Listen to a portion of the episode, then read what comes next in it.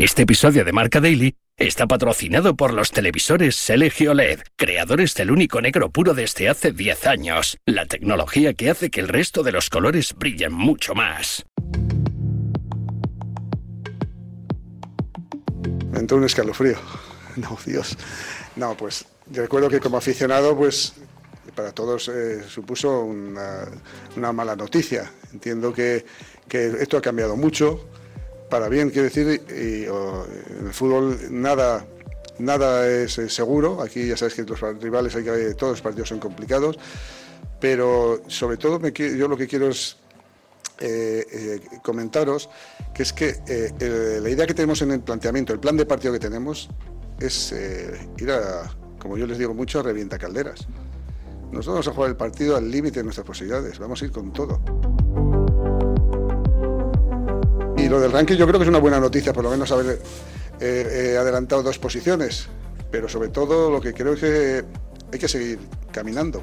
Nosotros no nos conformamos con esto, queremos seguir creciendo, ser cada día mejores y queda todavía un largo recorrido para que lleguemos a la Eurocopa, pero en nuestra responsabilidad. Por eso decía que es que estos partidos nos jugamos también mucho, entre otras cosas, el prestigio a nivel mundial, porque todo suma.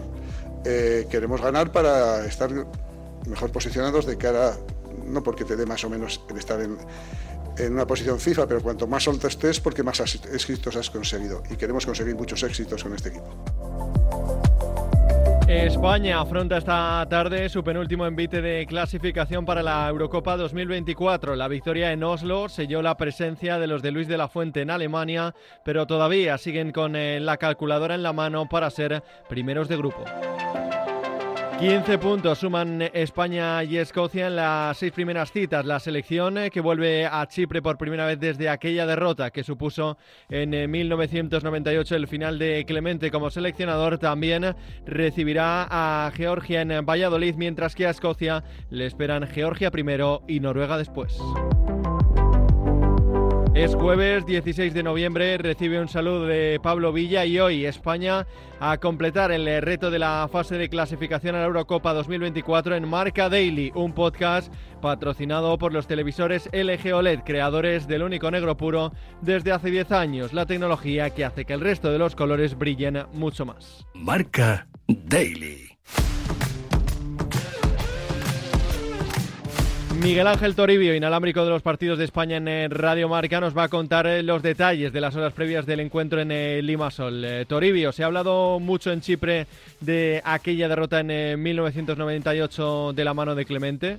Sí, bastante. Aquí el partido de mañana es un acontecimiento nacional. Date cuenta que el triunfo aquel del 98 puede que sea la mayor gesta en la historia futbolística de Chipre y hablando con gente local que más o menos chapurrea en español, te preguntan de dónde eres y cuando dices que eres de España te dicen, uff, mañana seguro que habrá goleada, seguro que España gana por muchos goles, pero nosotros en el 98 ganamos y todo el mundo te recuerda aquella gesta contra el equipo de Clemente. Con eh, la clasificación eh, ya sellada, pero pendientes del eh, primer puesto, ¿veremos muchos cambios o irá España a revienta calderas?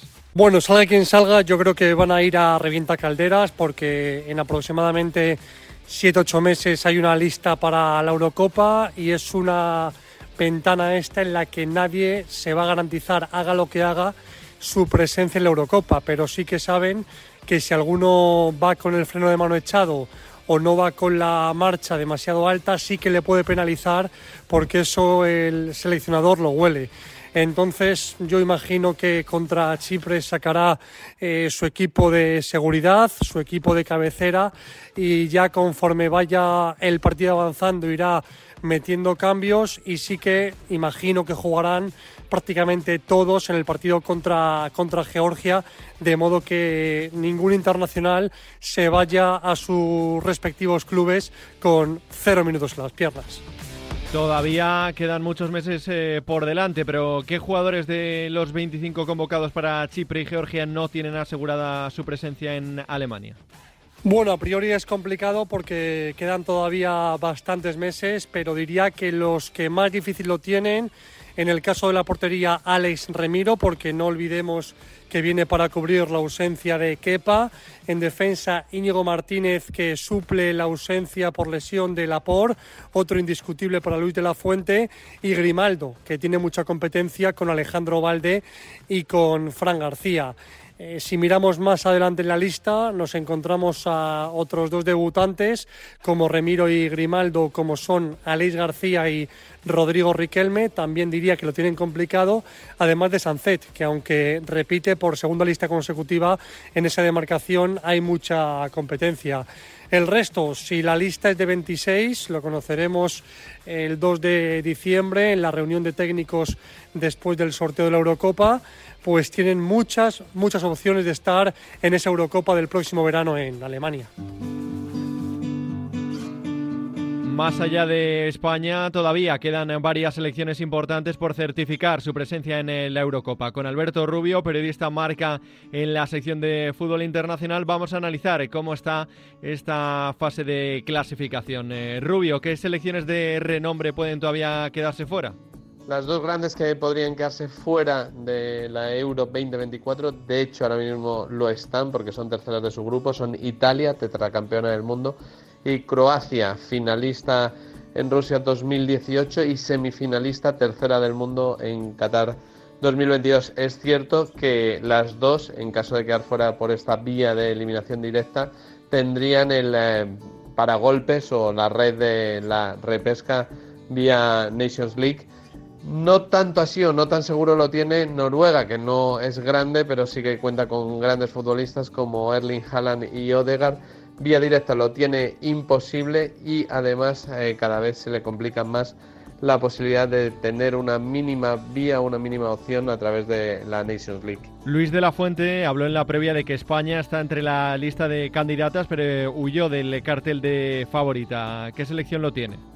Pues creo que España estaría en el eh, segundo grupo de favoritas. Eh, sigo viendo a Francia subcampeona del mundo en Qatar y campeona en Rusia 2018 como la gran favorita. Es verdad que no juega del todo bien, que no termina de llenarte el ojo con un fútbol vistoso durante los partidos, pero al final es la selección que por peso tiene más futbolistas de, calidad, sobre todo en la, en la parte de ataque y en medio campo, con los Mbappé, Griezmann, Dembélé, Chouameni, Camavinga es un equipo fortísimo el de Didier Deschamps y por detrás de ellos eh, pondría a España junto probablemente Portugal y eh, la Inglaterra de, Jude Bellingham de, de Harry Kane. Aunque la clasificación está sellada para España, todavía restan eh, muchos alicientes en este último parón de 2023 que será decisivo para la Eurocopa 2024. Hasta aquí una nueva edición de Marca Daily, un podcast disponible en todas las plataformas. Mañana más y mejor. Hace 10 años, LG creó el único negro puro, un hito en la historia de la tecnología que hizo brillar millones de colores. Ahora, esos colores brillan intensamente y se integran a la perfección en tu hogar. LG OLED Evo. 10 años con el único negro puro.